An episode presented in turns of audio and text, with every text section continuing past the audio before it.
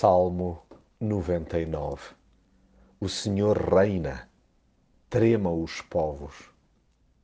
Sempre que nos apercebemos da presença de Deus, tendemos para duas reações: um misto de profundo espanto e alegria incontida, ou uma profunda vergonha acompanhada de arrependimento. A primeira acontece quando nos damos conta da sua doce e incomparável companhia.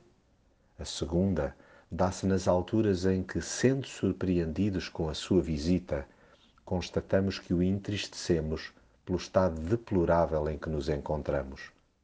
Possuindo já a noção de que Ele é Rei, não queremos ocupar o trono que lhe pertence. Agora é a Sua vontade que mais nos interessa. Daí que tremamos não de medo, mas de respeito incontido.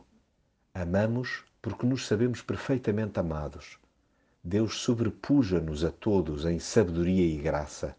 Ele atrai-nos a si por força do seu caráter e não do seu poder, ainda que este nos deixe sem fôlego.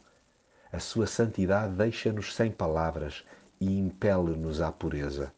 A sua justiça colocou a nossa vida duplamente sobre carris, perdoando-nos e dando-nos rumo.